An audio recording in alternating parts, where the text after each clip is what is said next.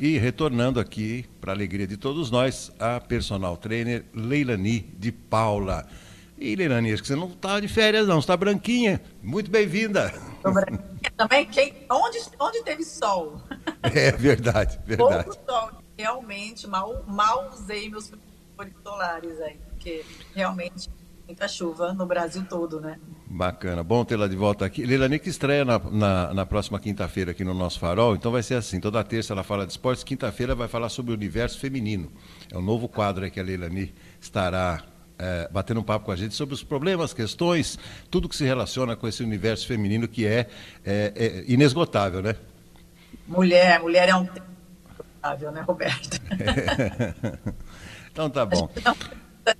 falar de mulher. É isso aí. Bom, o, o, é, a, a, a, a, proposta de hoje que eu tenho para você, mais uma vez, ela é baseada num quadro que eu estava acompanhando no último domingo e me chamou muito a atenção porque é, existem duas questões fundamentais na prática regular de, de, de, esportes. Uma delas é ligada a, lógico, evidentemente ao movimento, e a outra a questão da saúde. E cada vez mais é, esses dois lados se entrelaçam, né? E nessa época de janeiro, muita gente já deve ter desistido, inclusive, das promessas que fez de final de ano, né? É, e uma das mais recorrentes, é, isso pesquisado pela internet, é, é, se baseia em dois, em dois fatores, né?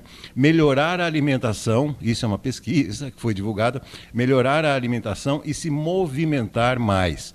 Queria que você desse o seu olhar sobre essas duas questões, o movimento e a alimentação. Pois é, passando ali as ondinhas e as promessas no final do ano e passando a ressaca, todo mundo esquece o que foi prometido, para falar a verdade. E alguns, alguns estudos, algumas pesquisas apontam que em fevereiro, mais de 80% das pessoas já desistem das suas promessas e das suas metas para o ano vigente. Então, isso mostra que existe uma grande uma grande dificuldade até de colocar as suas metas num papel, numa agenda, de saber como fazer isso dar certo. E porque existe, existe sim uma técnica, existem estratégias para que você possa aí visualizar a sua meta e não desistir delas ao longo dos anos. E você precisa ali ter uma visão dela, como fazer essa iniciativa. Você tem que ter a meta, a ação para essa meta acontecer e você tem que estar o tempo todo ali supervisionando isso, todos os dias. Então, existe uma rotina para que você realmente consiga fazer com que aquele hábito seu seja mudado, para que você consiga mudar a sua alimentação e, consequentemente, perder peso e ganhar saúde. Então, o que acontece, Roberto? Existe um desejo, existe uma vontade, mas daí uh, o prazer da pessoa é incongruente ao desejo dela. Por exemplo, eu quero emagrecer. É um desejo dela. Ela colocou ali na meta: quero perder tantos quilos. Ok, esse ano eu vou me comprometer, vou me movimentar, vou me inscrever na academia. Tudo isso pode até acontecer, tá? Ela vai na nutricionista, ela se matricula na academia, mas não é o suficiente, porque ela ainda tem um programa inconsciente rodando ali que é muito poderoso, ela ainda não mudou a maneira de pensar, ainda ela está com a, com a mentalidade daquela pessoa que come tudo que vem pela frente, não tem, ela está no automático, ela está na dopamina imediata, aquela sensação vem, ela vai lá no docinho, ah, eu preciso de um docinho, ah, eu preciso de alguma, ah, o que que vem? O carboidrato refinado, os doces, que são compensações rápidas, que você já é uma fome muito mais emocional do que física. Ainda ela está rodando nesse padrão inconsciente de compensação, de recompensa porque ela acha que ela merece, entende? Então, para ela conseguir realmente bater essa meta e conseguir ali semanalmente, mês a mês, fazer esse, esse equilíbrio energético da balança e déficit da energia para ela conseguir perder peso, existe sim uma disciplina, existe uma rotina para se criar um hábito. Então não basta desejar, Roberto. O desejo tem que estar alinhado com o seu prazer. Se ela deseja emagrecer, mas ela tem um prazer tão grande em comer o brigadeiro, todo dia, porque eu conheço pessoas que se não tiver um refrigerante na mesa, não tem almoço ou janta. Tem pessoas que não bebem água. Então ela tem que entender que para que o desejo dela seja realizado, ela precisa ter o prazer ali alinhado. Então não combina eu querer emagrecer e não mudar esse tipo de prazer, essa competição. Eu vou ter que fazer pequenas mudanças sim, para que o meu desejo seja realizado. E eles não querem fazer essas mudanças, eles acham que de repente ele vai comer ali o que a nutricionista mandou comer, mas ele vai ter sempre aquela fuga. Aquela na geladeira, na dispensa tem sempre um presentinho guardado lá do efeito surpresa quando ela não estiver muito bem, ou porque eu mereço que o meu dia hoje não foi nada bom. Ela vai lá dar um docinho, dela ela vai, vai, vai lá abre a cerveja todos os dias ou abre um vinho todos os dias. Então o que falta é é realmente alguém que possa orientar as pessoas a cumprir as suas metas e suas promessas. E eu acabei ontem de terminar meu e-book aqui, que eu vou lançar, tá online. Como você atingir as suas metas esse ano? Como realizar os teus sonhos? Passo a passo e vou orientá-los como fazer, com, com tabela, com planilha, como deixar isso mais claro, como a gente mudar essa chave, virar que não basta virar o ano, eu tenho que virar a chave, senão nenhum desejo vai ser realizado. Por inúmeras razões, né? Eu, eu tenho corrido mais aos finais de semana, né? Ah, e até um tempo atrás, é, eu corria, por exemplo, quatro vezes por semana na rua. E, e depois que eu aprendi a correr na rua, é muito mais gostoso do que em esteira de academia. Mas é, é, é, é aí é, um, uma das minhas metas é retomar esse, esse hábito, né? quando não chover na, é, no início da noite. Né? Mas você sabe que uma coisa que eu estou me readaptando, Leilani, porque também não é fácil isso aí, eu ouvi nessa entrevista de domingo. É, é, quando você para de fazer alguma atividade com frequência, a, a retomada ela também não é, não é imediata, automática assim, né, Leilani? Não, não é. Você parou ali ela já atrapalha o seu rendimento físico, sim, você tem que voltar, gerar uma nova adaptação. É claro que você vai responder muito mais rápido que um indivíduo que está há meses, seis meses, um ano parado, ou até mais, né?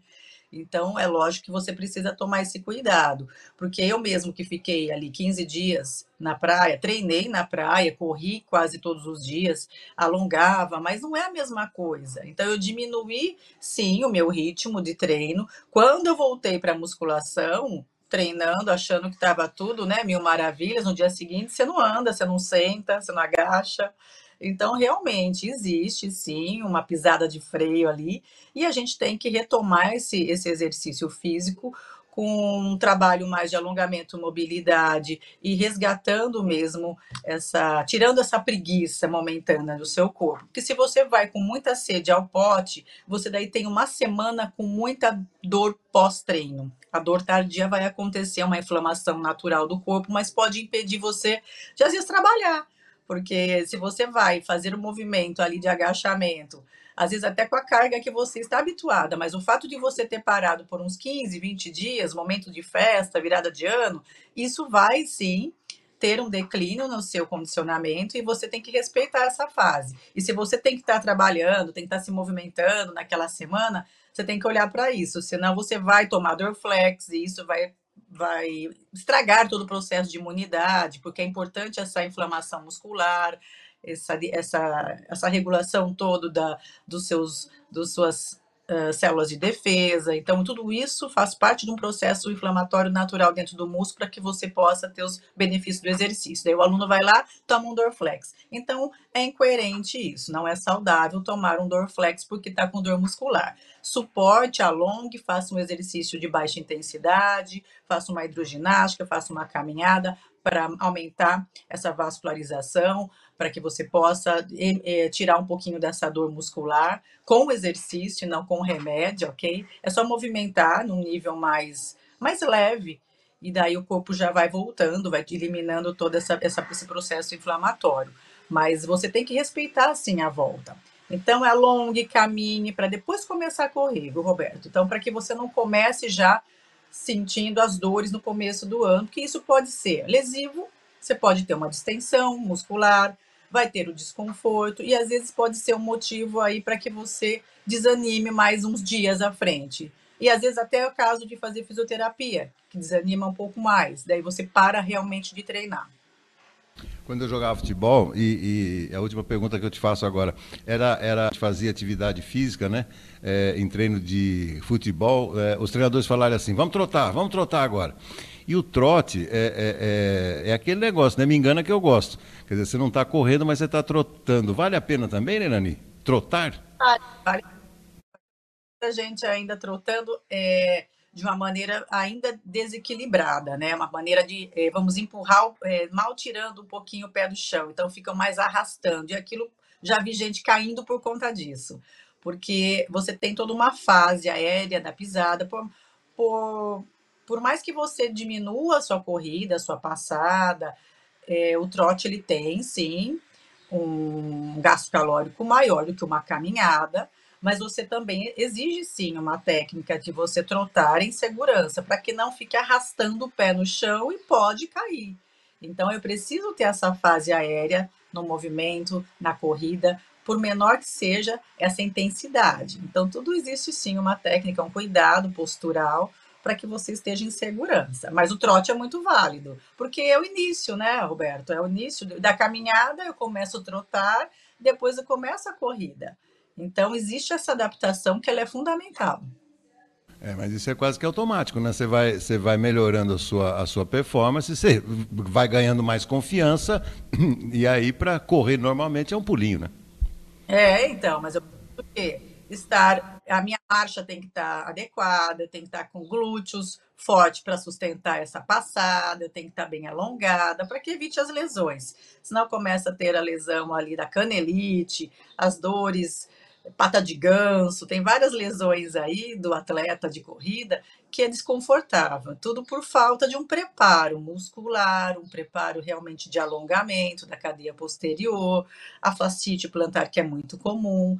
Então não basta ser, ah, eu quero correr esse ano, então vamos vamos realmente é, aprender a correr, cuidar aí dessa, dessa questão muscular e postural para que você não tenha lesão e seja prazerosa a corrida. Porque eu amo correr, mas na praia, viu, Roberto? Eu não gosto de correr sem ter um propósito maior. Agora na praia, eu corro 10 quilômetros e não sinto. Sinto o cansaço, mas é muito prazeroso correr quando você viaja, quando você, você tem uma vista para contemplar.